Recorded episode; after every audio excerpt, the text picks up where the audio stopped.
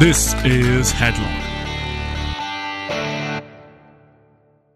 Herzlich willkommen, liebe Freundinnen und Freunde des gepflegten Partycatch. Ich begrüße euch zu einer weiteren Ausgabe von Headlock, dem Wrestling Podcast. Äh, mein Name ist Olaf Bleich, meines Zeichens Spielejournalist, freier Autor und Wrestling Junkie seit über 25 Jahren. Und an meiner Seite ist heute mal nur ein Co-Moderator, nämlich der David vom MannTV. Moin, David. Guten Morgen. ähm, eigentlich hatten wir heute ja äh, ein Thema, was perfekt zu einer Dreier-Kombo gepasst hätte, aber irgendwie hat es dann zeitlich bei den anderen Kollegen nicht hingehauen. Deswegen müsst ihr wohl oder übel mit dem äh, Headlock-Tag-Team hier Vorlieb nehmen. Nämlich in der heutigen Ausgabe geht es um den aktuellen WWE-Champion, um Roman Reigns. Da wird ja aktuell sehr gestr äh, viel gestritten und ähm, diskutiert, ob er der richtige Mann an der Sonne ist von WWE. Und in dieser Ausgabe wollen wir so ein bisschen über seine Karriere sprechen, aber auch über den weiteren Weg, den er nehmen könnte. Ich äh, steige einfach mal ganz spontan ein mit so ein bisschen kleinen Rückblick auf, seinen, auf seine Laufbahn. Er ist ja damals, also klar, er war ehemaliger Footballspieler, ist dann zu ähm, WWE gegangen, hat da einen Vertrag unterzeichnet, war dann bei äh, Florida im Florida Championship Wrestling bei den Devel Developmentals bei WWE und hat dann eigentlich relativ schnell den Sprung geschafft.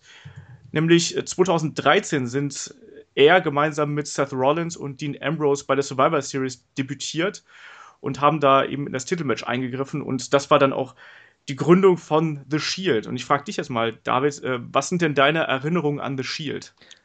Also erstmal sehr starkes Stable, wie es dargestellt wurde, war eigentlich genau richtig und es war auch vor allen Dingen äh, wieder was Neues in der Zeit.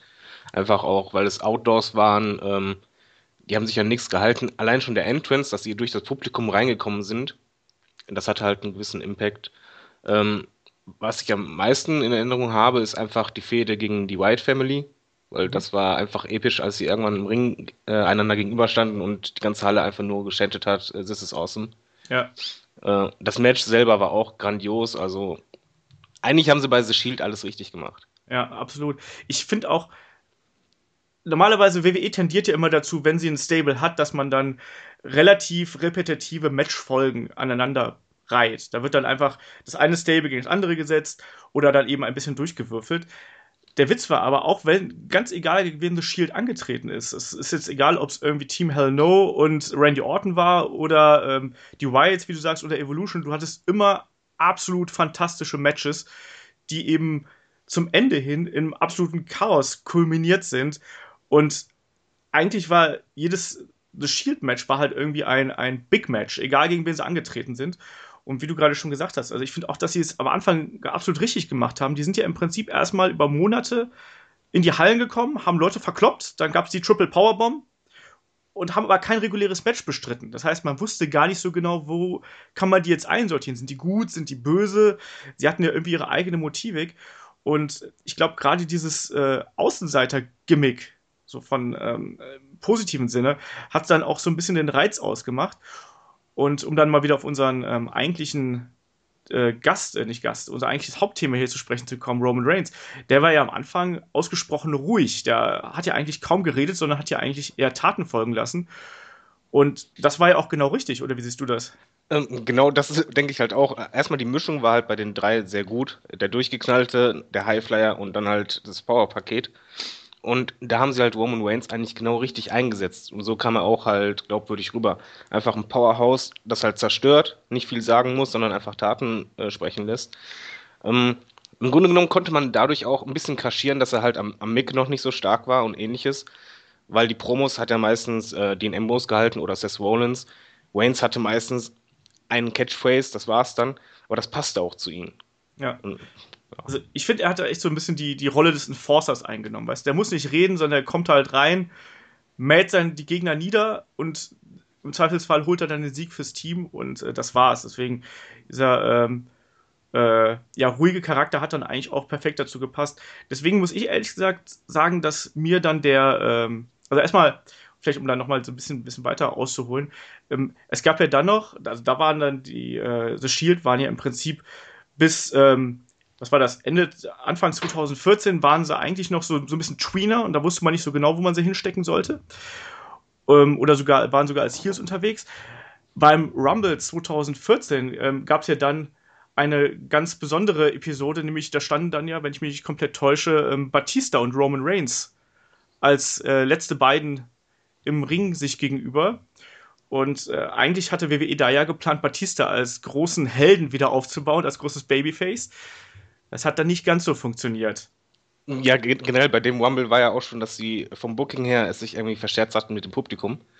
Ähm, wegen vorher halt mit Daniel Bryan. Genau, stimmt. Ja. Ähm, und das Finale war halt eigentlich der Moment, wo man eigentlich Roman Reigns hätte pushen können. Das war der richtige Moment, weil die Halle stand auf seiner Seite, weil die sich sagten, bevor ein Teilzeit-Wrestler jetzt äh, den Rumble gewinnt, dass diesen jungen, diesen aufstrebenden Star das gewinnen. Und genau das hatten sie halt nicht gemacht. ja, ich finde auch, dass, dass Roman Reigns hatte auch in den Vorwochen halt eben so seine, seine Rolle gefunden. Ich finde, dass ihn immer so diese, also er hat halt schon ein ganz eigenes Bewegungsmuster. Also du erkennst anhand, wie er sich bewegt, erkennst du ihn unter Tausenden raus. Also es ist egal ob beim Superman Punch oder beim Spear, es wirkt einfach besonders und äh, äh speziell für ihn. Und dadurch, finde ich, hat er halt auch mit dem Publikum connected, weil das halt eben so geil aussah. Und Gerade der Superman Punch. Gerade der also, Superman Punch, der, der, der, wirkt halt optisch super. Nur das Problem, beziehungsweise der, der Unterschied zu jetzt, äh, muss man darauf achten, ist, ähm, diese Moves hat er damals viel seltener benutzt. Ja. Und jetzt benutzt er halt viel weniger Moves, dafür aber diese äh, herausragenden immer öfter. Ja, das ist äh, tatsächlich was, ähm, was ich auch als Problem da sehe, nämlich gerade eben diese inflationäre Benutzung bestimmter Signature-Moves, weil halt die Crowd darauf reagiert.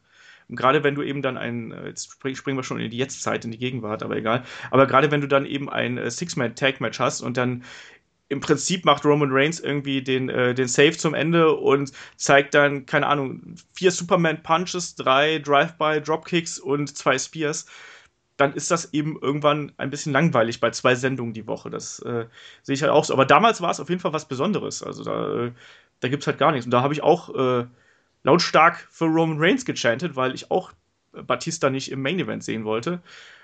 Das ist ja dann zum Glück nicht so gekommen. The Shield ist dann ähm, letztlich äh, Babyface geturnt gegen die Authority und gegen Kane, hatte dann dieses, naja, nennen wir es mal Gnadenmatch gegen ähm, die New Age Outlaws und Kane, wenn ich mich komplett täusche, bei WrestleMania, oder? War das so?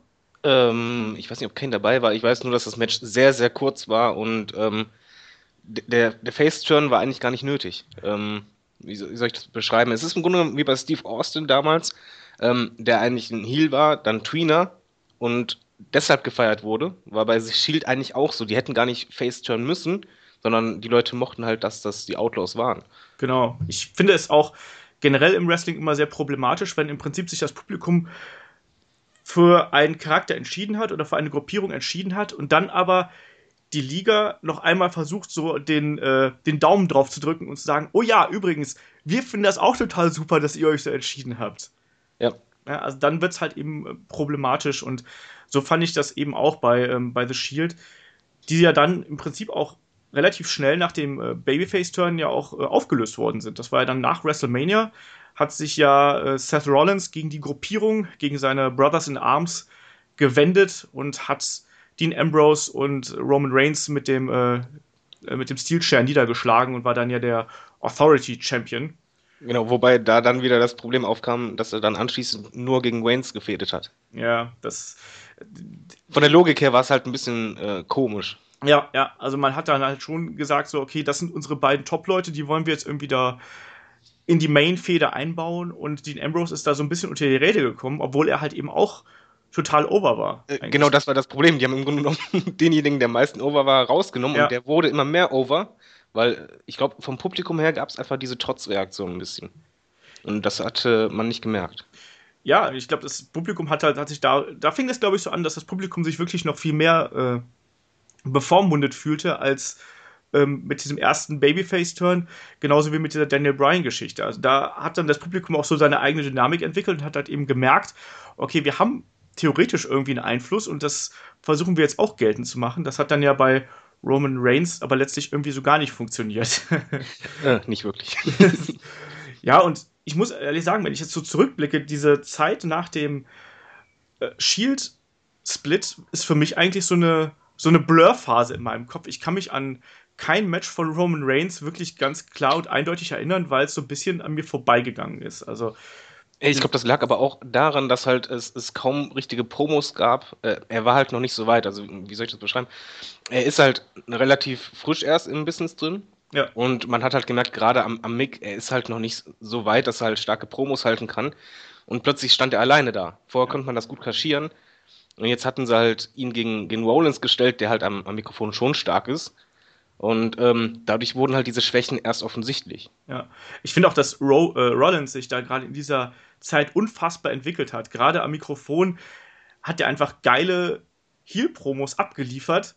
Und dagegen stand dann ein äh, Roman Reigns halt irgendwie wie der, naja, der, so ein bisschen wie der dumme Kleiderschrank daneben, der irgendwie da nichts, ja, er konnte halt zwar körperlich dagegenhalten natürlich, aber eben irgendwie geistig nicht. Und das hat ihm dann auch nicht gut getan. Ich meine, letztlich braucht eben ein ähm, Top-Babyface eben auch eine gewisse Rhetorik und auch so eine gewisse Art, auch ähm, ähm, in seinen Promos mit der Crowd zu connecten. Das hat eben nicht so wirklich funktioniert in der Zeit. Und das ja, sie, sie, haben ihnen sehr geschadet dadurch, meiner ja. Meinung nach. Äh, und zwar unnötigerweise, weil ähm, Potenzial hat er ja. Also ja. das ist ja un unverkennbar, aber ihn dann quasi ins kalte Wasser zu werfen, er war ja direkt quasi im Main Event Spot drin, ja. könnte man sagen. Äh, und das von 0 auf 100 vorher hatte der halt nur seine Catchphrases ab und zu.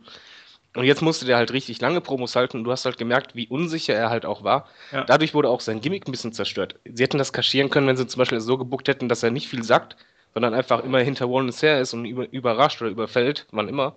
Ja, ich meine, das, das wäre anders gewesen. Ich meine, letztlich haben sie es ja, wenn du jetzt mal so in der Wrestling-Historie zurückblickst, zum Beispiel bei einem Goldberg hätte man es ja genauso gemacht. Der kam halt rein, hat geschrien, who's next? Zack, und äh, hat seine Gegner weggebügelt.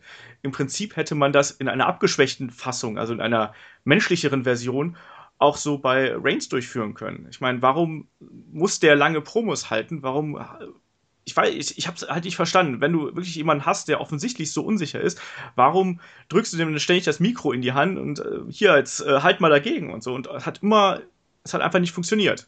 Ja. Richtig, und zudem muss man noch beachten, was, was ich halt schon sehr auffallend fand, äh, die beiden haben ein Entrance bekommen, ein neues Outfit und er kam immer noch durchs Publikum mit Ja. dem Shield-Team. Ähm, es wirkte halt nicht so, als, als wenn er jetzt so ein Einzelwrestler wäre, sondern einfach nur die Überreste von The Shield. Ja, absolut. Ähm, das ist halt auch ein Problem, aber andererseits, dieser stand dieser Entrance halt eben dann auch noch im krassen Kontrast halt jetzt eben wiederum zu seinem Gimmick und das hat dann eben noch viel weniger gepasst, ne? Genau. Ja, weil er jetzt auf einmal war er dann der, ja, eigentlich der, der, der strahlende Held, ist aber trotzdem dann der Außenseiter, der eben dann durchs Publikum kommt und eigentlich noch den Relikten der Vergangenheit so ein bisschen hinterherhinkt. Also man hatte immer das Gefühl gehabt, dass Roman Reigns, wie du es gerade gesagt hast, das ist der Überrest von The Shield. Und noch dazu der Überrest, der halt nicht vernünftig reden kann, sondern einfach nur, also man kann ja Roman Reigns vieles absprechen, ähm, aber eins hat er halt, und das ist für mich ein natürliches Charisma. Und das ist, wenn du, wenn du ihn ansiehst und so wie er sich, wenn er nicht gerade den Mund aufmacht, dann ist es einfach so, da merkst du, da ist was Besonderes hinter. Also da ist eine Ausstrahlung hinter und die, du erfasst den Typen einfach als irgendwas Besonderes. Und ähm, Definitiv, er hat vor allen Dingen, äh, wie du sagst, halt diese Star-Qualitäten im Grunde genommen von der Erscheinung her, von der Ausstrahlung her. Ja. Ähm, nur gedauert, da haben sie es halt verhunzt, weil ähm, bei ihm ist das Problem, er war ja vorher äh, das Powerhouse, das, das zerstört hat. Und Ja. plötzlich hat er halt Promos gehalten, was ich ganz schlimm fand, wo er gelächelt hat. ja, oder auch, wo hatte ich auch irgendwo mal ein Märchen erzählt oder sowas? Ja, ja, einmal hat er den Märchen erzählt. Das war einfach, es, es wirkte so im Gegensatz zu dem, wie er ausstrahlt. Er strahlt halt was ganz anderes aus, aber das wurde halt nicht gepusht, sondern im Grunde genommen ihm was aufgezwungen. Ja. Und das, das war eben das, das Problem, gerade auch in dieser Anfangsphase seiner Singles-Zeit, dass da eigentlich, was seinen Charakter angeht, halt nichts zusammengepasst hat. Also im, Ring fand ich ihn, finde ich nach wie vor durchaus solide. Ich kann mich auch noch, jetzt ein Match fällt mir tatsächlich noch ein, das war beim SummerSlam gegen Randy Orton, meine ich, war das. Und ähm, danach ist er ja eh verletzt ausgeschieden. Aber äh, das war meiner Ansicht nach schon ein sehr, sehr gutes Einzelmatch und wahrscheinlich sogar das Beste, was äh, Reigns bis dato bestritten hat. Also von daher, da passte halt einfach vieles im Aufbau nicht zusammen. Und das ähm, mündete dann ja schließlich auch in diesem ähm, Rumble-Match äh, 2015, dass er dann ja ähm, gewann. Äh, Aber- wobei es, es fängt sogar schon ein bisschen eher an, meiner Meinung nach. Okay. Das Problem. Also es, es fang schon, fing schon bei den Slammy Awards an, Ja. äh, dass er Superstar of the Year wurde, wo man halt sich dachte als Fan, das kann gerade nicht sein. Also diese Abstimmung kann nicht so Ja, abgelaufen sein. Und ähm, dann kam halt dieses Rumble-Match. Also es, es, fing aber schon vorher an, dass, Das dass du merktest, okay, der wird gerade gepusht bis zum geht nicht mehr.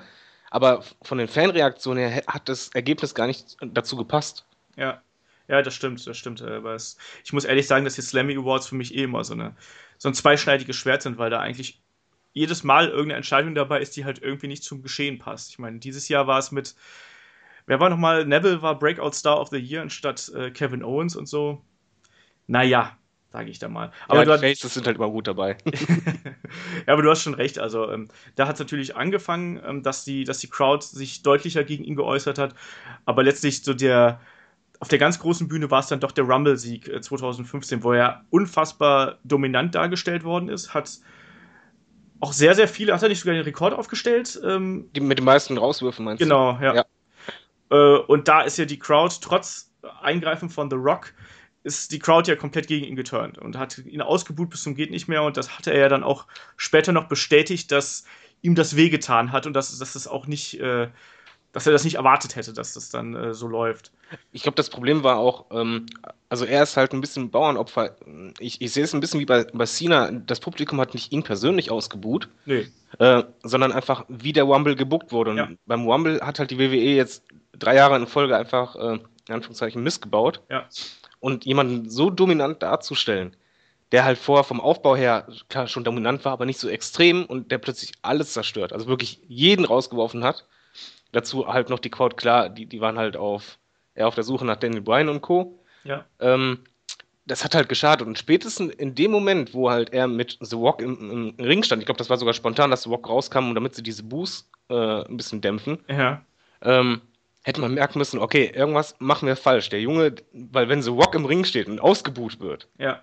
Ähm, dann sollten wir jedem eigentlich die Alarmglocken angehen. Das fand, fand ich schon episch. Also ich hätte das nicht gedacht, dass das Publikum trotzdem immer lauter wurde. Ja, ja, ja, das war.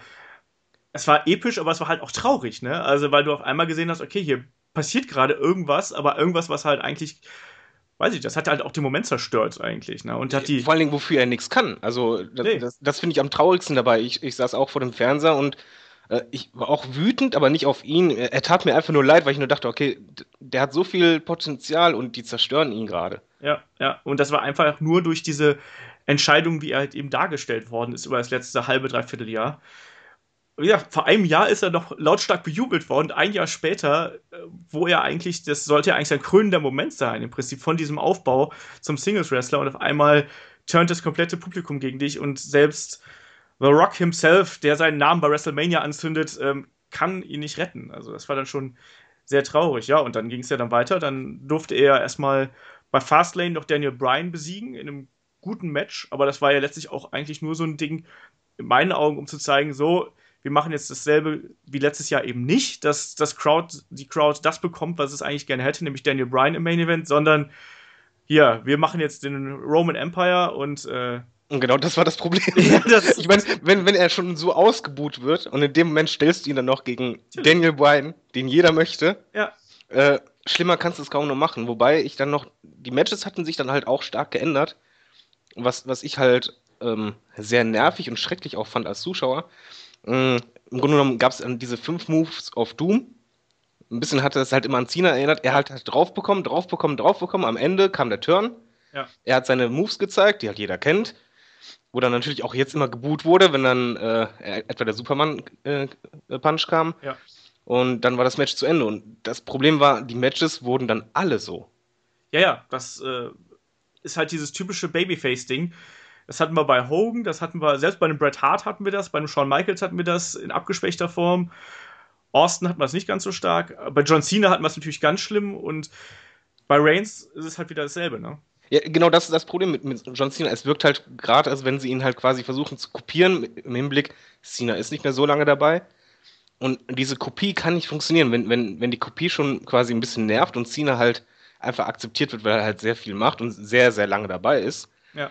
Und dann kopierst du quasi eins zu eins das Gimmick. Es ist ja selbst von, von der Art der Promos, äh, All Against Ost und so, die, die sind ja fast ähnlich. Ja, absolut. Also Cena hatte auch lange Zeit dieses Einer gegen alle und äh, ich setze mich irgendwie durch, ich I äh, scratch, I claw und I, was weiß ich was, um an die Spitze zu kommen. Ne?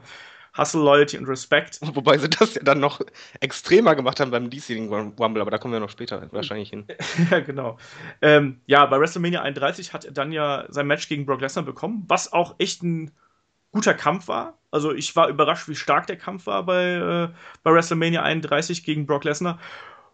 Äh, dann machte ihm aber Seth Rollins ja einen Strich durch die Rechnung und im Prinzip ging dann diese Jagd von Roman Reigns auf den Titel halt immer weiter und eigentlich wurde, äh, äh habe ich Rollins gesagt? Eigentlich wurde Reigns halt eben während dieser Zeit eben als sehr, sehr dominantes Babyface dargestellt, was eigentlich so ziemlich jedes Hindernis aus dem Ziel geräumt hat, hat so ziemlich jeden Wrestler clean besiegt, der irgendwie übrig war. Hat zwar auch hier und da mal ein bisschen was auf die Nase bekommen, also gerade bei Raw gab es dann hin und wieder mal einen Beatdown, aber nichtsdestotrotz war er dann eben das gesamte Jahr 2015 über eigentlich der dominante Charakter. Äh, war es nicht sogar so, dass sie bei WrestleMania das Finish vom Main Event kurzfristig geändert hatten? Was ja, ursprünglich eigentlich Wentz gewinnen sollte, aber ja. die halt Schiss hatten, dass äh, am Ende alle buhen. Ja. Und, äh, ja, ja, das, das, war, das war, war wohl sehr kurzfristig, irgendwie Stunden vor, vor dem Main Event im Prinzip wurde das, soweit ich weiß, oder soweit ich das mitbekommen habe, irgendwie festgelegt. Genau, da war doch der Vater von Waynes noch so sauer und hat dann äh, über Twitter und Co. gepoltert. ja, ich glaube, das war halt, äh, da war auch seine gesamte Familie war doch auch irgendwie da im, äh, im Publikum ja. und so. Ich glaube, das war schon ein bitterer Moment, so ein bisschen der Lex Luger-Moment eigentlich, ne, der auch davon, obwohl man davon ausgegangen ist, der muss jetzt eigentlich mal einen Titel holen und dann klappt ja, genau, das war das Problem, das, weil die Crowd war ja auch, die wusste ja auch, okay, der gewinnt den jetzt. Ja. Das, das haben sie gerade noch so verhindert. Ja. Äh, wobei ich da sogar die, die Darstellung von Waynes gut fand im Match. Also das hat wieder zu ihm gepasst. Er hat, halt gefeit, gefeit, gekämpft, aber er war halt nicht so der, der Strahlemann oder so, sondern er hat einfach äh, seine Kraft eingesetzt. Ja, ja, und das, also dieses Zusammenspiel zwischen ihm und Brock Lesnar hat ja auch funktioniert und auch diese Brock Lesnar ist ja eh, was so die Glaubwürdigkeit angeht, noch eine Stufe über allen anderen Wrestlern aktuell, würde ich jetzt mal sagen. Also sprich, wenn der zuschlägt, dann glaubt man das. Ähm, und dieses Match war ja so aufgebaut, dass im Prinzip Roman Reigns über, keine Ahnung, 10 Minuten, 15 Minuten eigentlich nur aufs Maul bekommt und die ganzen äh, Suplessen einsteckt. Und dann aber Reigns mit einer Aktion, ich glaube, das war gegen den Ringpfosten, zum Bluten bringt. Yep. Das hat mich so ein bisschen an, ich glaube, Rocky 4 mit, äh, gegen Ivan Drago erinnert, wo dann äh, äh, Rocky auch den entscheidenden Schlag setzt und dann blutet er. Und ab dem Moment wirkte dann eben auch Brock Lesnar ver verwundbar und da war auf einmal dann eine ganz andere, ja, eine ganz andere Dynamik im Kampf, die dann letztlich auch dafür gesorgt hat, dass man mit Reigns mitgefiebert hat, weil er so viel eingesteckt hat und ähm, auf einmal. Genau, aber er wurde nicht als Superman dargestellt, sondern genau. er hat einfach mit, mit, realistischen Mitteln quasi versucht, sich irgendwie zu wehren. Teils mit Rollins zusammen. Das, das, passte schon. Ja, das war, das war super. Und natürlich, dass dann äh, Rollins am Ende noch reinkommt und den Titel abstaubt, passt ja auch perfekt zu diesem äh, sneaky Heel-Charakter, den er dann da verkörpert hat. Und hat ja dann eigentlich auch zum Aufstieg von Seth Rollins als wirklich sehr starken, also ich, ich, ich mochte ihn in seiner Rolle als, als Bösewicht und als Champion sehr gerne, obwohl er natürlich dann auch wiederum hin und wieder als extrem feige dargestellt wurde. Ich gerade sagen, also der, der Anfang war super ja. und dann war er halt nur noch der Feigling, was halt nicht passte, weil die ja. Crowd wusste, wie gut er im Ring ist. Ja, ja, gerade gegen Sting war es natürlich dann am Ende ein bisschen albern, wo er sich dann da panisch erschreckt hat, als Sting unter dem Karton saß oder äh, unter, der, unter dem Vorhang der Statue. Ja, Im Grunde genommen ist, ist das auch das Problem bei, bei Waynes, dieses ähm, überzeichnen, was momentan die WWE macht mit den Charakteren. Ja. Also ein Heel ist halt extrem äh, ängstlich, ein Schisser, der nie, außer Kevin Owens, der nie sich stark darstellt. Und ein Face äh, ist einfach so übermächtig, immer der Gute, immer glaubt er an sich und Co. Und genau das machen sie bei Waynes, was eigentlich gar nicht zu ihm passt. Ja, ja, nee, es, es, es funktioniert halt einfach nicht. Und gerade diese, diese Klischees, die gehen heute einfach nicht mehr durch. Ich meine, das hat bei, auch da, ich, ich schaue mir ja unheimlich gern die Dokumentationen von WWE im Network an. Und da erklären sie dann immer wie so, ja, hier ne, und Underdog Champion und wie Steve Austin äh, sich da durchgekämpft hat und so. Aber warum lernt man denn aus dieser Vergangenheit zum Beispiel nicht? Austin war nie so dominant, wie das ein äh, Roman Reigns jetzt zum Beispiel gewesen ist. Steve Austin hat auch immer wieder auf die Mütze bekommen. Aber warum versteht man das nicht? Das ich, ich glaube, man verfällt einfach gerade ähm, hatten wir schon in der letzten Runde das, das, Thema, man verfällt ein bisschen in diese alten Muster wieder. Ich weiß nicht warum, vielleicht weil man halt keine Konkurrenz hat oder wegen PG, ich weiß nicht, aber man merkt es halt bei den Charakteren, dass es im Grunde genommen jetzt sehr ähnlich ist zu Mitte der 90er, wo die WWE so Probleme hat mit Einschaltquoten. Ja. Und ähm, Es gibt nur ganz wenige Wrestler, wo das nicht der Fall ist. Und Roman Reigns gehört halt leider dazu, wo sie es genau so machen mit diesem Klischee und er, er als Fighter, als, als Tweener würde super funktionieren, aber halt genau das, was die Leute nicht sehen wollen, das hat man schon mal Cena, bei einem reicht es, diesen Supermann. Ja. Direkt nochmal, nee. Nee, das funktioniert halt nicht und ich äh, spule mal so ein bisschen schneller vor, äh, voraus, glaube ich, was die, was die äh, Historie von Roman Reigns geht. Also er hatte dann im Endeffekt bei, äh, bei der Survivor Series hatte sich dann den Titel ja geholt letztes Jahr. Ähm, ja, in einem 16-Mann-Turnier. Das ist auch, boah, da ging es auch schon los. Ja, diese ganzen Turniere sind ja auch eh ein bisschen albern. Das war auch sehr, sehr vorhersehbar in sich. Also, Richtig, einer gegen 16 und er setzt sich durch und holt genau. den Titel. Am Ende wurde er dann betrogen, natürlich, weil er ja weiter noch jagen muss. Äh, dann hat Seamus sich den Titel geholt, was im Endeffekt auch niemanden interessiert hat, weil Seamus hat einfach seine beste Zeit, was vieles angeht, hinter sich, also gerade was die Crowd-Reaktionen angeht. Ich habe nichts gegen Seamus. Ich halte ihn für einen durchaus soliden Big Man, der auch gerne in einer halbwegs prominenten Rolle mitspielen darf, aber der darf halt nicht ganz oben mit dabei sein, in meinen Augen. Ja, bei ihm ist das äh, Problem einfach, dass er nicht die Ausstrahlung hat. Ja. Also, was, eigentlich ist es ja auch so, äh, ein Wrestler ähm, zieht ja davon, wenn er einen starken Gegner hat. Ja man hätte ihn, Roman Reigns, einfach einen richtig starken Gegner geben müssen mit Ausstrahlung, der ihn halt auch ein bisschen ziehen kann, ein bisschen overbringen kann, ohne dass es halt so gezwungen wirkt. Ähm, es Problem gab ja noch war, andere... da, da war ja keiner da. Äh, ja, aber äh, selbst die Fäden, die sie hatten, ähm, und auch wenn es später dann Triple H war, das wirkte alles so, ähm, gezwungen gepusht. Ja, ja. Wenn du dann in, in, den, äh, in den Promos hörst, dass dann irgendwelche Allstars kommen und sagen, ey, ich glaube an dich, du schaffst das, werde ich gegen allen. Ja, ja. Und äh, selbst die Heels betonen müssen, dass er ja so stark ist und immer äh, an sich glaubt und nie aufgibt, dann schwierig. ja, ja. Ja, und dann hat Roman ja auch noch die League of Nations als Gegner bekommen, die halt so ziemlich der langweiligste Stable der Welt sind. das kann man nicht anders sagen. Die gibt es auch nicht mehr, oder? Äh, nee, die haben sich jetzt ja äh, irgendwie Rusev und Alberto Del Rio sind noch so ein bisschen miteinander verbandelt. Da weiß man irgendwie gar nicht. Die haben sich halt getrennt und gehen jetzt einzelne Wege, aber es gab halt keinen Clash irgendwie zwischen denen. Ja, ist aber, schon bezeichnet. Ja, aber es war halt auch so ein Stable, den hat kein Arsch gebraucht. Also man hätte halt was draus machen können, aber die hatten halt auch keine Seele gehabt äh, und keine Idee einfach dahinter. Die haben einfach, okay, komm, wir haben irgendwie drei Midcard-Bösewicht, die schmeißen wir mal zusammen. Oh, ihr seid alle nicht aus den USA, dann nennen wir euch äh, League of Nations. Finde ich gut und zack, fehlt er mal gegen Reigns, damit der halt eben in den Wochen bis zum Rumble und bis WrestleMania einfach einen nach dem anderen durchnudeln darf, äh, bis er dann endlich den Titel gewinnt. Was, was ich zum Beispiel nicht verstehe, ähm, von der Fehde her, also meiner persönlichen Meinung nach, hätte es sich so angeboten, dass man einfach sagt, okay, Waynes fädet gegen Rollins, gegen Ambrose, eine Dreierfehde und die zieht man über ein Jahr. Also vom ja. Potenzial her und dann irgendwann, keine Ahnung, in einem Hell in the Cell Match zu dritt ähm, das hätte ihnen viel, viel mehr gebracht, weil es auch glaubwürdig gewesen wäre. Man hätte dann einbauen können, äh, dass sie sich ja privat gut verstanden, vor in, bei NXT zusammen waren und Co. Und das wäre dann halt beim Publikum, denke ich, auch ganz anders angekommen. Ja, das natürlich hat die Verletzung von Rollins äh, dem Booking natürlich auch so ein bisschen einen Strich durch die Rechnung gemacht, weil es gab ja lange Zeit Gerüchte, dass bei WrestleMania 32 eigentlich dass Triple Threat mit den Shield-Members auf dem Plan stand. Wobei da das Momentum schon weg war. das hätten ja. wir einfach direkt nach dem Split und dann richtig lange durchziehen müssen. Ja, ja, absolut. Ja, deswegen, also für mich war dann auch diese Fehde mit Triple H. Triple H hat dann ja dieses Jahr den Rumble gewonnen, das ist ja kein Geheimnis. Das fand ich auch noch jetzt nicht überraschend, aber ich fand es akzeptabel innerhalb dieser Geschichte, auch für Reigns innerhalb dieser Geschichte, wobei die Geschichte halt doof war, aber daran, daran ändert es halt nichts, aber es war in sich konsequent, sagen wir es mal so. Aber für mich war halt dieser WrestleMania Main Event gegen Triple H und auch der Aufbau dahin war halt auch so lieblos und ist für mich in einer Reihe mit ähm, Triple H gegen Randy Orton von WrestleMania, was war das, 27, 26, ja. irgendwie so.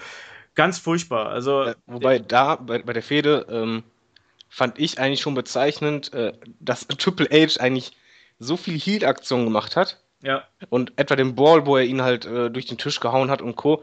Und das Publikum, die ganze Halle chantet One More Time. Ja, ja. Und das darf eigentlich nicht passieren. Das lag aber noch nicht mal daran, dass da Waynes gegen Triple H standen, sondern wie diese Fehde aufgebaut war.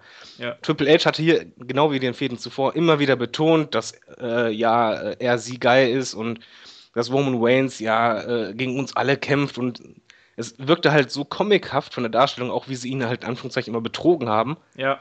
äh, dass es einfach absolut unglaubwürdig war, weil, wie du schon sagst, es gehört nicht in die aktuelle Zeit. Die, die äh, Fans, die sind halt informiert über Social Media und Co., die wissen ja auch, das ist nicht echt. Die glauben das auch nicht. Die müssen das auch nicht glauben, sondern die wollen eine gute Story haben. Ja. Aber wenn du denen halt versuchst vorzugaukeln, dass alles echt ist, klappt halt und nicht. dann noch so überspitzt, ähm, dann er- erzielst du halt genau diesen, dieses Gegenteil, dass halt die Crowd sich immer mehr gegen ihn stellt. Ja, aber das ist halt eben gerade dieses typische Good Guy Superman Booking, was WWE dann ja wirklich um die Ohren ge geflogen ist. Also auch das, das war dann der der Super-GAU eigentlich auf der größten Bühne von allen, ähm, wo dann ja wirklich auch die Crowd, ich war ja auch äh, mit dabei, ich habe zwar nicht geboot, ich habe eher mit offenem Mund auf dem äh, Oberrang gesessen und habe gestaunt, wie laut doch so 100.000 Leute buhen können. Äh, es war schon unfassbar, wie er Wobei da... die WWE da auch wieder einen, riesen Fehler gemacht hat, meiner Meinung nach. Du warst live vor Ort, hast ich war live vor Ort, ja, ja.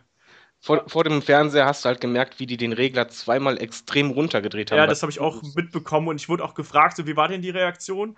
Und da sage ich mal so, beim Entrance von Roman Reigns war es halt ultra laut, also mit Buhrufen. Also da wurde Triple H eindeutig mehr angefeuert, trotz dieser furchtbar schrecklichen ähm, Vorab-Promo von Stephanie und diesem üblichen martialischen Auftritt von Triple H, wo sie ja wirklich nochmal probiert haben, so, ah, hier, ne, ihr müsst uns ausbuhen, wir beleidigen euch. Ja, und alle feiern das. genau. Und wir alle haben da gegessen, so, ja, das ist ja eigentlich ganz witzig. Das ist halt so kacke, dass es schon wieder lustig ist, was wir da gemacht haben. Ähm, Und hier sehe ich immer auch eine Schwäche aktuell bei der WWE. Und Waynes ist quasi das, das Opfer davon. Ähm, man reagiert nicht mehr darauf, was das Publikum macht, sondern man zieht, zieht sein Ding durch. ja, Und mein- ähm, innerhalb der Promos könnte man eigentlich super drauf reagieren. Man hätte hier auch gut einbauen können in der Fehde, finde ich, äh, dass Waynes halt drauf eingeht, dass er ausgebuht wird, gehasst wird. Und das quasi als, als Motivation nimmt, von wegen so, hör mal, ich zeig's euch, dass ich euch das verdient habe. ja. Äh, boot mich aus, ich kann es verstehen für den Scheiß hier, aber äh, ich mach das jetzt mal hier klar. Ja, genauso hätte man es auch andersrum machen können, dass zum Beispiel Triple H sagt, hier, warum stehst du eigentlich hier? Die Crowd will dich gar nicht, die Genau. hassen dich und warum kämpfst du eigentlich quasi für die? Ne? Ja, also, oder be beweise, dass du es wert bist. Zeig es allen endlich Ja. mal. Zeig mal, was du kannst. genau. Und Irgendwas Realistisches. Und dann, oh.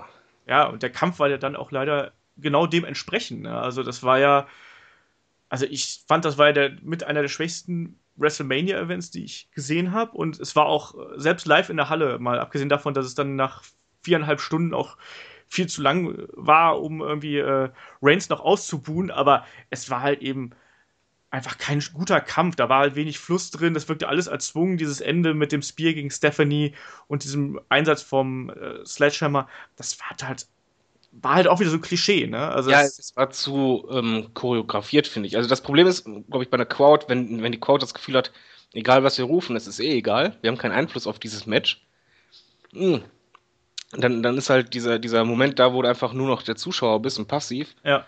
Äh, und das fand ich halt gefährlich. Ja, das fand ich dann auch wiederum merkwürdig, weil als dann Reigns den, äh, den Pinfall gelandet hat am Ende, da hat die Crowd auch gejubelt. Also da waren dann mehr Jubelrufe auf jeden Fall da und äh, die Buhrufe waren halt eben leiser. Ich weiß nicht, ob es einfach daran lag, dass die Leute, wie gesagt, nach fünf Stunden oder wie lange die Veranstaltung ging, waren die halt einfach hinüber, die konnten nicht mehr buhen. Viele haben wahrscheinlich auch resigniert, so nach dem Motto, oh, ich hab's doch gewusst. Ähm, naja, und aber es ist halt eben keiner mit einem guten Gefühl so richtig nach Hause gegangen, weil eben man hat es halt eben geahnt, dass es so laufen würde und es war eigentlich dieses, das war eigentlich dieser, dieser Meme, der halt die ganze Zeit durch die, durch die Social, sozialen Medien läuft, weißt du, dieses äh, Why und dann hast du das Bild von Vince McMahon und sagt, fuck you, that's why. Weil genau so war es dann, ne?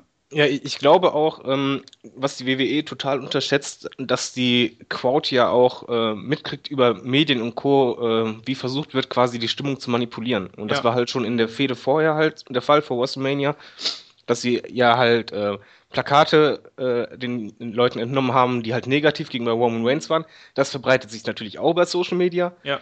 Äh, dann halt, dass sie die Regler runterdrehen. Und irgendwann war im Laufe der Fehde, das war, glaube ich, die letzte War vor WrestleMania oder die vorletzte, was ich sehr beängstigend fand, dass halt die Crowd in dem Moment gar nicht mehr auf Reigns reagiert hat. Mhm. Sondern äh, also weder Buhrufe, weder Anrufen noch, noch, noch Chants, es war einfach still, als er die Promo hielt. Ja. Das passt ja dann auch so ein bisschen zur Reaktion nach dem Titelgewinn eigentlich. Also den Ja. Leuten war es dann irgendwann einfach egal.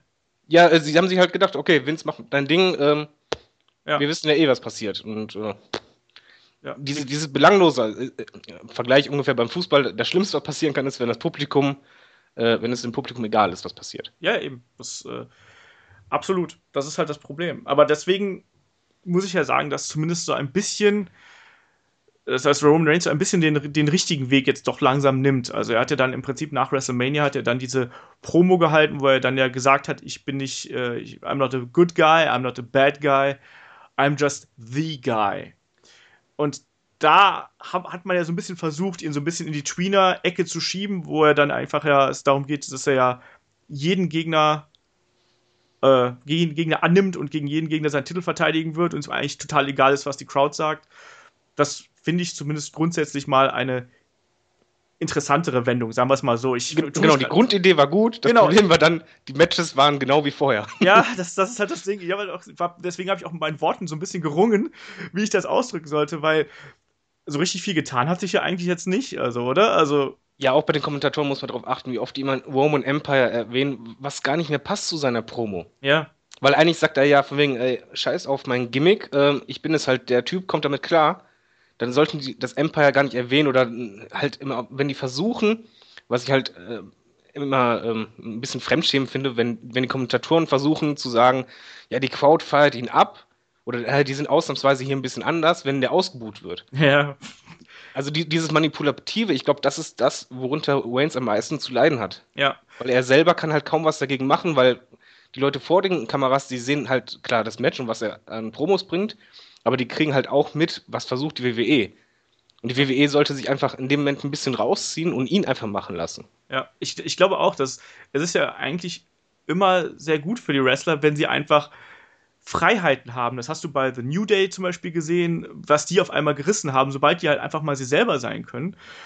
Und man hat zwar auch hin und wieder mal so ein bisschen gemerkt bei Reigns, dass wenn, wenn er frei reden kann, dass das auch durchaus funktionieren kann, solange es halt eben keine Viertelstunden-Promos sind.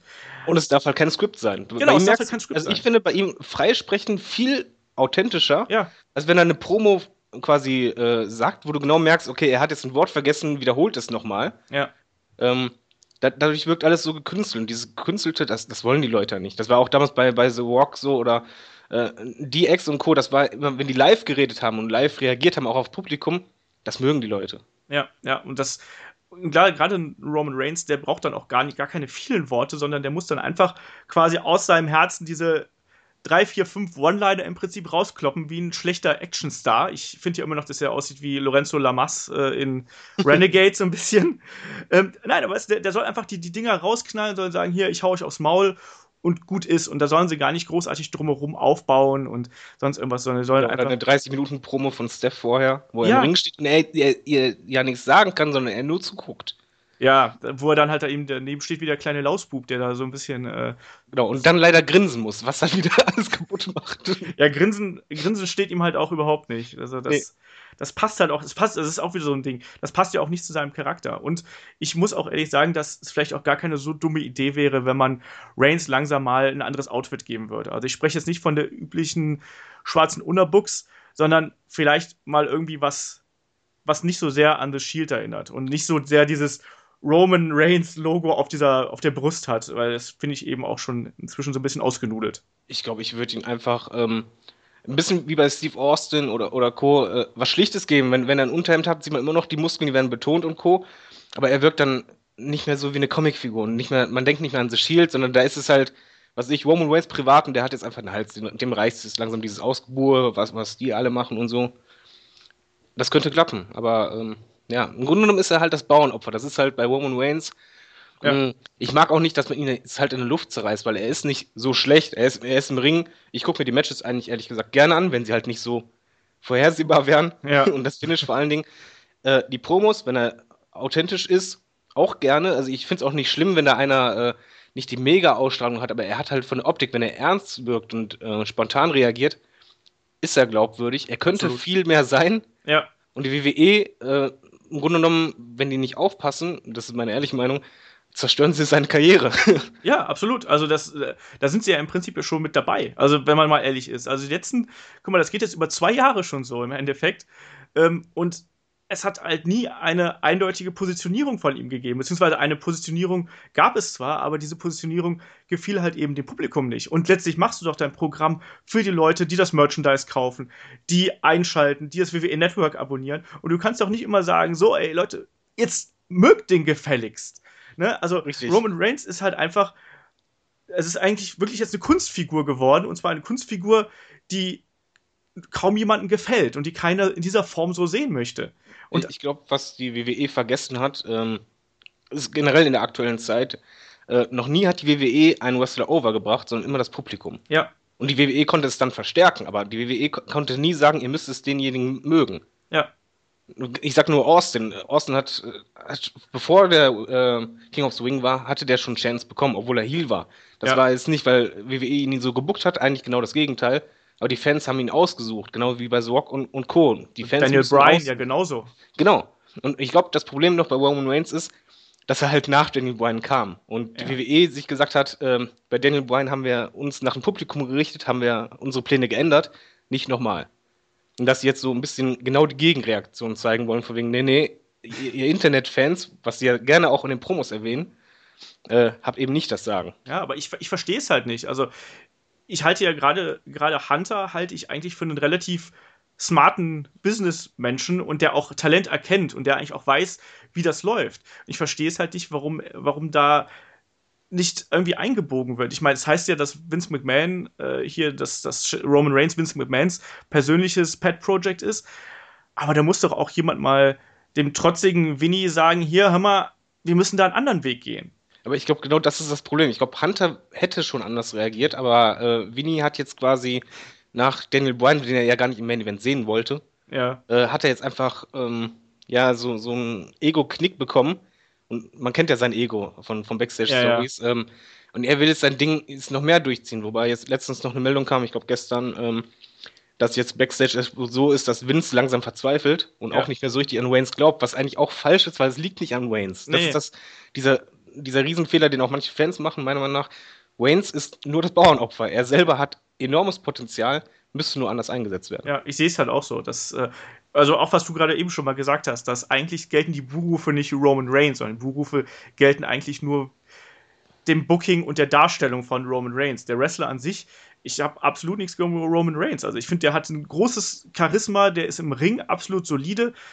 Ähm, es kommt auch nicht darauf an, wie viele Aktionen du hast, sondern im Endeffekt kommt es darauf an, wie du sie präsentierst. Und das, was er macht, hat alles Hand und Fuß. Die Kämpfe sind großteils gut bis sehr gut. Also zum Beispiel gegen AJ Styles den Kampf fand ich mal, abgesehen von dem ganzen Drumherum und dem Overbooking, fand ich den echt klasse. Also die haben auch gut im, miteinander harmoniert. Reigns ist auch jemand, der mit kleineren Leuten echt gut arbeiten kann. Genauso kann er aber auch gegen ähm, große Wrestler tolle Kämpfe abliefern. Also ich weiß, letztes Jahr war ich in Dortmund bei der, bei der Hausshow, da hat er gegen, oder was vorletztes Jahr, gegen Big Show gekämpft in einem ähm, No DQ-Match. Das war klasse. Da hat sowohl Big Show halt Bumps genommen, aber gleichzeitig hat auch echt Roman Reigns da wirklich hart gearbeitet, um da einen guten Kampf rauszuziehen. Also der hat, der hat eigentlich alles, sagen wir es mal so. Er, er, hat auch vor allen Dingen Konditionen, muss man darauf achten, bei den Matches, er ist am Ende nie außer Puste. Ja.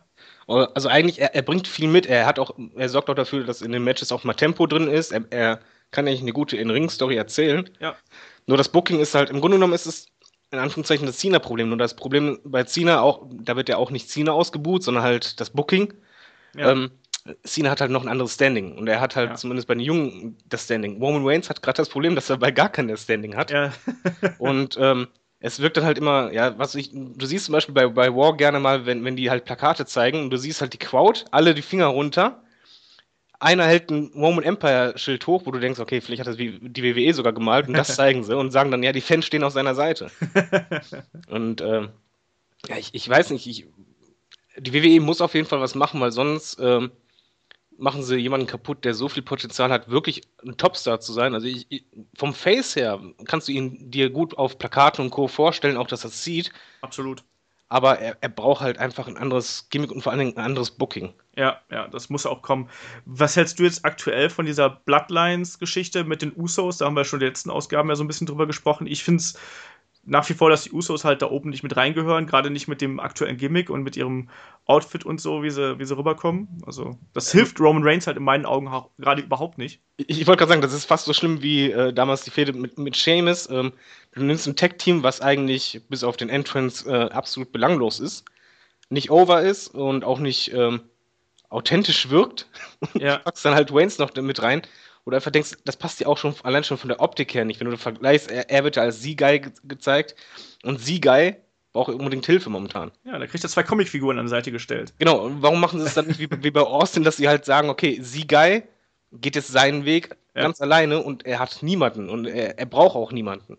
Ja, äh, ich, wie gesagt, ich finde diesen Stable ganz schrecklich und ich habe eben die ganz große Befürchtung, dass dadurch AJ Styles und The Club, also Gallows und Anderson, einfach tierisch unter die Räder kommen und gerade ähm, Gallows und Anderson einfach mal von den Usos weggebügelt werden, einfach um den blöden Reigns-Charakter noch weiter zu unterstreichen. Genau, und genau was du sagst, um den blöden Reigns-Charakter zu unterstreichen und genau was, was wird das zur Folge haben, dass die Crowd, die weiß das ja, die ist nicht doof, die wird sich noch mehr gegen ihn stellen, weil die sagen, hör mal, ihr verhunzt gerade einen AJ Styles und, und Co.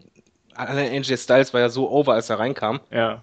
Ähm, nur um ihn zu pushen. Warum, warum macht ihr das? Das ist dann wieder, die Berufe gelten halt nicht ihn, sondern halt dem Booking. Und das irgendwie kommt es mir halt so vor, als wenn WWE ein bisschen wie so ein äh, störrisches Kind sich verhält. Ja, ja. So, so, je mehr ihr boot, desto mehr versuchen wir euch den aufzudrücken.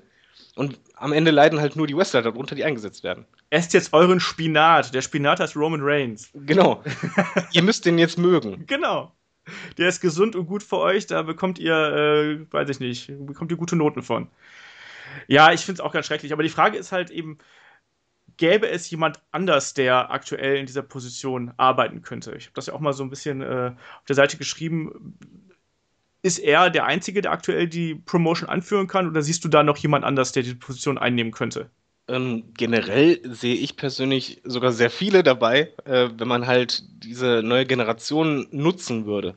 Also ähm, Kevin Owens zum Beispiel vom Potenzial her könnte das anführen. Ähm, generell ein paar von NXT. Es ist aber auch so, ein Rollins, wenn er zurückkommt, oder ein Ambrose aktuell, könnten das auch. Die haben halt ein anderes Art ähm, von, von Face. Ich würde es halt so, zu, äh, so machen, dass die WWE aufhört, immer auf einen zu setzen, sondern auf breitere Schultern das verteilt. Das ist halt so wie damals äh, Bret Hart gegen John Michaels und Co. Mhm.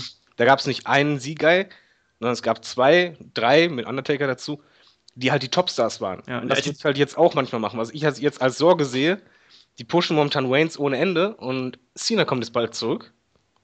Und äh, wenn sie nicht aufpassen, drücken sie dann Waynes nochmal runter. haben dann plötzlich wieder einen Allstar vorne dabei, um den sich alles dreht.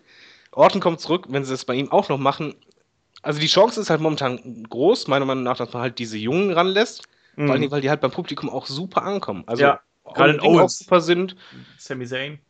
Richtig, Sami Zayn, ey, wo sie den Entrance singen und du eine Gänsehaut kriegst. Absolut, ja. Äh, Kevin Owens, der unfassbar äh, Charisma hat und im Ring bockstark ist. Auch Seth Rollins, wenn du ihn nicht als Feigling darstellst, ja. ist jemand, wo die Crowd einfach austickt, wo, wo einfach jeder honoriert, ähm, wie gut jemand ist. Und ich glaube, dieses Honorieren, das merkt die WWE aktuell nicht. Hunter schon bei NXT. Mhm. Äh, da siehst du auch, dass Heels gefeiert werden oder Faces, wenn sie halt gut sind, weil sie gut sind. Und ähm, darauf achtet man momentan bei den Hauptshows halt nicht, was ich halt nicht verstehen kann. Ja. Siehst du Rollins als Babyface, wenn er zurückkommt, oder als Bösewicht? Äh, ich würde ihn als Bösewicht gerne sehen, aber nicht als Feigling. Ja, okay. Ich glaube halt, dass er einfach als Good Guy zurückkommen wird, einfach weil es die Crowd sehen will. Ja, ich, was, was meiner Meinung nach ein Fehler wäre, weil er einfach als Heal von den Promos her so bockstark war. Ja, ich befürchte halt auch, dass ihm ein, ein Turn, mehr oder weniger dieser, dass, dass jemand, der lange verletzt war, dann auf einmal wieder als, als Guter wieder zurückkommt. Das wäre ja nicht das erste Mal, das hat man damals ja bei Triple H auch so gemacht und danach war er furchtbar langweilig. Ähm, ich befürchte halt auch, dass er ganz viel von seinem Charisma einbüßen wird, wenn er, ähm, wenn er jetzt zum, zum, zur guten Seite wechseln wird. Und vor allem, naja, wir haben halt auch echt viele Good Guys, ne? Also man braucht auch irgendwie mal ein paar, ein paar böse Buben dazwischen. Also jetzt die, die Wilds sind, äh, die Wilds sind jetzt irgendwie gut, wenn äh, Bray wieder, wieder da ist. Roman Reigns, dem ist gerade so ein bisschen alles egal, aber den tendiere, würde ich trotzdem mal als äh, Babyface einsortieren. Was AJ Styles und Kevin Owens ist eigentlich der einzige klar positionierte Bösewicht, den man so in den oberen Ligen ansehen könnte. Ich weiß halt nicht genau, was sie mit Randy Orton machen, wenn der wieder da ist, aber der wird halt auch nicht ewig dabei sein. Also das Problem ist, glaube ich, äh, noch eher, dass mir fehlen die Tweener. Also Ja, bei Waynes okay. versuchen sie zwar, das mit den Tweener zu machen, ziehen es aber nicht durch. Aber ich finde gerade in der Attitude-Zeit, wo es halt groß wurde, war nicht der Fall, dass es super klare Face und, und Heel es gab. Hat ja auch Vince damals betont, Good Guy and Bad Guy. ja, Sondern diese Tweener, die halt glaubwürdiger sind, und die gibt es aktuell fast gar nicht. Bei Kevin Owens finde ich zum Beispiel, er ist zwar Heel, dadurch, dass aber die, die Matches qua- quasi clean gewinnt, ist er für mich schon eher Richtung Tweener ja, wird auch als solchen anerkannt. Er ist halt sehr arrogant. Er ist halt, was das angeht, Heel. Aber im Ring ist er halt einfach nicht derjenige, der, der zu unfairen Mitteln die ganze Zeit greifen muss, sondern sagt, ich mach das so. ja, er ist halt er selber. Das ist Genau. halt so das Ding. Ne? Also das ist, ich habe ja mit ihm auch bei WrestleMania gesprochen. Er sagte auch so, hey, ich weiß genau, dass auf der einen Seite er polarisiert halt einfach, ne? Er, aber gleichzeitig ist es eben auch so, dass er halt sein Ding macht und das nimmt man ihm halt ab und äh, er ist halt eben ja, er ist halt Kevin Owens, ne? Und er macht halt seine, seine Sachen einfach so, wie es ihm gefällt. Und dadurch wird er auch akzeptiert. Also ich Genau, glaube halt nicht, wenn, wenn, wenn er jetzt auf einmal den, äh, den Super, Superman spielen sollte, das, das würde halt bei ihm auch nicht funktionieren, weil man es ihm nicht abnehmen würde. Aber er darf halt eben eigentlich seine eigene Rolle so spielen, wie er es halt in Indies auch gemacht hat. Und letztlich zeichnet ihn das aus. Ey, Ich glaube, dass ähm, Superman, das funktioniert eh seit Hulk Hogan nicht mehr richtig. Nee, nicht wirklich. Ähm, bei, bei Cena ist halt auch, wie gesagt, nur weil er so lange dabei ist, meiner Meinung nach, er würde auch als Tweener viel stärker rüberkommen. Ähm, diese Zeiten sind halt vorbei, aber ich glaube, Vince merkt das halt nicht. Er verfällt momentan dieses Muster, er sieht halt fallende Ratings. Ja. die fallen ja extrem momentan. ja, ja. ähm, und versucht darauf zu, so zu reagieren nach dem Motto, okay, ich habe es früher geschafft, ich mache es genauso wie früher. Ja. Und das, das funktioniert nicht. Sobald die Leute, gerade bei NXT, du, du, du hast das Network, wo du halt Backstage-Stories hast, wo du genau siehst, wie ist das in echt. Ja, Und das nutzen sie gar nicht. Du hast in einer Seite halt im Grunde genommen das Network, wofür sie bewerben, wo du halt genau dieses Echte siehst. Dann hast du dann War und SmackDown und die Pay-Per-Views, wo du genau das Künstliche nur siehst. ja. Und das passt nicht. Das wollen die Leute auch nicht. Und ich denke, wenn die das umstellen würden, würden auch die Ratings deutlich nach oben gehen, weil die Leute haben ja schon Bock drauf. Ja, ich glaube halt auch, dass Leute wollen eben überspitzte Figuren der echten Persönlichkeiten irgendwie sehen. Und Genau. die muss man eben dann versucht, ver- versuchen irgendwie darzustellen. Deswegen finde ich zum Beispiel auch, dass diese Sit-Down-Interviews auch gar nicht oft genug benutzt werden als, als Stilmittel, um die Figuren zu präsentieren. Ähm, bei bei äh, Owens und Zane haben sie das letztens gemacht. Das fand ich zum Beispiel ganz fantastisch. Da war auch im Übrigen der, der Trailer grandios. Ja, also von, von einfach, dass sie auch gezeigt haben, hier das, das Foto, wo die beiden zusammen im Urlaub waren und Co. Grandios, weil das ist dann glaubwürdig. Du hängst dann davor und du weißt genau, okay, klar, die Leute, die waren zusammen, das sind Freunde, Ja. was sie auch betonen, aber es geht um den Titel. Und das ist dann direkt so, wo du denkst, wie, wie in echt oder wie beim Rocky, weißt du, scheiß auf Freundschaften, hier geht's um den Titel. Ja, eben. Und das, und das reicht ja auch. Also, das, das ist ja, das, das erzeugt einfach eine Grundemotionalität, die dich in den Kampf mit reinzieht. Und das hat bis jetzt bei mir fast gar kein einziger Reigns-Kampf geschafft, außer vielleicht der gegen Lesnar. Ja. Ja, und Ja, das, das, ist ja das Problem. Ja. Das ist genau wie bei Lesnar. Bei Lesnar ist ja auch so, die, die betonen ja auch, von wegen, ich komme nur, wann ich möchte und ich zerstöre dann. Und Ja. ich, ich bin halt das Biest und ich, ich verstehe halt nicht, warum die das halt nicht erkennen, dass es halt bei manchen funktioniert und dass halt einfach den, den Wrestlern mehr Freiheiten geben, weil ich glaube, vom Talent her gab es noch nie so einen starken Roster wie jetzt. absolut. Das sehe ich, das sehe ich auch so. Also, der, äh, es ist eigentlich, eigentlich eine, eine unfassbare Mischung, auch wieder, was so die alten, also die alten Leute in Anführungsstrichen angeht, die aber noch was können, sei es jetzt ein, ein Cena oder ein Randy Orton. Ähm, gleichzeitig hast du dann aber auch noch diese, diese Generation aus den letzten fünf Jahren mit The Shield, den Wyatts und sowas. Und dann aber auch noch die neuen Stars, die jetzt nach oben gekommen sind von NXT, sei es jetzt, ähm, ich meine, Kevin Owens, äh, Kevin, ich wollte gerade sagen, Kevin Steen, ähm, Kevin Owens kam letztes Jahr hoch, du hast jetzt Leute wie Sami Zayn oder auch hier Big Cass, den ich übrigens auch als Einzelwrestler sehr, sehr schätze, also ich, da bin ich sehr gespannt, wie, wo der in vier, fünf Jahren steht. Ähm, aber du hast einfach unfassbares Talent in, dem, in diesem Pool. Und tatsächlich sehe ich auch so, dass Roman Reigns da, klar wird man den noch über lange Zeit oben halten, aber ich befürchte da auch, dass der auf lange Sicht vielleicht sogar in der Masse an charismatischen Leuten, die halt vielleicht eine etwas bessere Connection zum Publikum haben, dass der da untergehen könnte. Ja, so in etwa wie, wie Seamus damals gepusht, wie sonst was. Ja. Äh, und dann nach und nach immer weiter runtergerutscht, ohne dass man es wirklich gemerkt hat. Und ähm, ja, ich, ich verstehe momentan die WWE nicht. Vor allen Dingen, äh, man müsste doch eigentlich sehen, auf welche Fäden die Crowd am meisten reagieren. Zum Beispiel auch bei den Diven, die, die Dreierfehde, wo sie halt auch eingebaut haben, wir sind zusammen von NXT hier rübergekommen und, und den Background mitgezeigt haben. Es wirkte authentisch, da gab es zwar auch klar Heel und Face, aber glaubwürdig. Und sobald ja. das glaubwürdig war, die Leute sind ja abgegangen auf, auf dieses Match. Also es war ein Diven-Match und die Leute wollten das unbedingt sehen. Ja, natürlich. Also und das, das könnte man bei Waynes halt auch machen. Die sollen einfach seinen Background mit einbauen, ihm Freiheiten geben, weil sonst, wie du schon sagst, er wird verschwinden. Hallo, die haben halt den Background mit eingebaut mit den Usos. ich meine den realen Background. ja, nee, äh, ich, ich habe da auch echt große Angst vor, dass er halt irgendwann einfach untergeht. Und wie du gesagt hast, der ist dann eigentlich das Bauernopfer vom äh, WWE-Booking der letzten Jahre. Und dann äh, landet er halt irgendwann in der Midcard und zieht X-Pack-Heat, wie ich immer so schön sage. ja, so in etwa. Ja, also ja, wobei ich das Problem auch momentan ein bisschen Angst auch habe bei Ambrose und anderen. Ja, Ambrose also, sich auch sehr problematisch aktuell. Ja, nur ich, ich verstehe es halt nicht, warum. Ähm, auch hier wieder, lasst ihn einfach sein, wie er ist und äh, das ausbauen und jetzt wird er momentan auch so schemenhaft immer mehr dargestellt. Ja, ja, deswegen, also ich. Ja, also auch gerade seit WrestleMania, finde ich, hat Ambrose extrem an Standing verloren und diese Fehde mit, mit Jericho, obwohl ich jetzt denke, dass das morgen bei Extreme Rules, also wir nehmen den Podcast am Samstag auf, ähm, das wird ein guter Kampf werden. Und, aber trotz alledem ich weiß nicht, ob, ob Ambrose da jemals den Sprung nach ganz oben schaffen wird.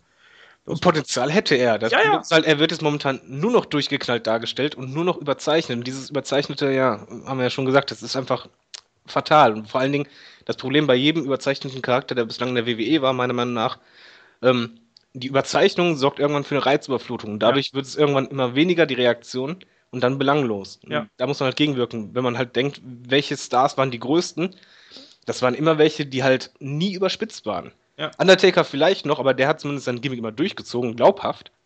Ja, aber der, der hat ja auch verschiedene Evolutionsstufen durchgemacht im Prinzip. Also ich meine. Genau, aber er, du, ihm hast es halt immer abgekauft. Ja, absolut. Das und ähm, alle anderen Wrestler, wenn du halt denkst, die mit den super Gimmicks hatten oder sonst was, äh, die waren halt vielleicht mal kurz oben, wurden gepusht, und, sei es ein Tensei oder sonst was aber dann sofort fallen gelassen, weil die, die Crowd irgendwann, der Impact ist zwar da, aber dann ist er schnell wieder weg. Ja. Und das kannst du nur halten, indem das halt äh, glaubwürdig ist. Ja, und das, das fehlt halt gerade auch bei Roman Reigns. Und ich glaube, damit können wir diese Geschichte auch irgendwie so ein bisschen abschließen, dass eigentlich Roman Reigns alles Potenzial hätte, um wirklich der Topstar und auch das, das Gesicht von WWE zu sein. Aber dass WWE halt gerne ein anderes, naja, ein anderes Profil quasi hätte im Prinzip von ihm ähm, als das, was das Publikum sehen möchte. Äh, ja, es, es, kommt mir halt ein bisschen vor wie, wie eine Marketingkampagne. Ja, genau. Wenn du halt äh, unbedingt jemanden ein Produkt ein, einzwängen willst, das er gar nicht möchte. Ja, genau. Das, Zumindest das, nicht auf diese Art und Weise. Ja, aber deswegen verstehe ich nicht. Mein WWE ist ja, das Entertainment steht ja nicht umsonst inzwischen da so dick und breit im Namen. Und letztlich machst du ein Entertainment-Produkt und ähm, dann, äh, dann hörst du halt nicht aufs Publikum. Ja. Das, das, ist halt so das Ding. Du willst irgendwas verkaufen, ein Entertainment-Produkt. Das ist so, als, als wenn bei The Walking Dead auf einmal Einhörner rumrennen würden. Ja, oder du verkaufst irgendwie äh, Eis mit Steingeschmack und sagst, ihr müsst das jetzt essen. Ja, deswegen. Halt, also, eigentlich läuft es ja andersrum, aber die WWE, ich glaube, das, das Problem ist halt wirklich Vince. Ähm, ich meine, ich kenne ihn nicht persönlich, aber man, man liest ja genau genug Backstage. Vin, Vince ist einfach noch zu oldschool und sein ja. Ego einfach zu sehr gefangen. Und ich glaube, unter Hunter könnte die WWE richtig aufblühen und dann auch meinetwegen mit Roman Reigns als, als Topstar. Ja, das denke ich auch. Aber dann beschließen wir einfach mal diesen Podcast. Wir kratzen schon wieder an der einen Stunde. ähm, und vor allem, es gibt ja dann am entweder Montagabend, Dienstag früh, je nachdem, wann der Kollege Simon Zeit hat, ähm, gibt es dann den nächsten Podcast schon, den Review-Podcast zu Extreme Rules. Und insofern äh, haben wir dann noch viel, viel mehr Roman Reigns. Man kann nie genug Roman Reigns am Wochenende haben, sage ich immer. Ähm, ich danke euch schon mal fürs Zuhören. Ich danke dir, David, dafür, dass du äh, mal wieder fachmännisch und fachkundig äh, hier an meiner Seite gestanden hast. Gerne wieder. Und ja, ich wünsche euch noch ein schönes Restwochenende und wir hören uns zur Extreme Rules Review wieder. Bis dahin, man sieht sich und hört sich vor allem. Bis dann.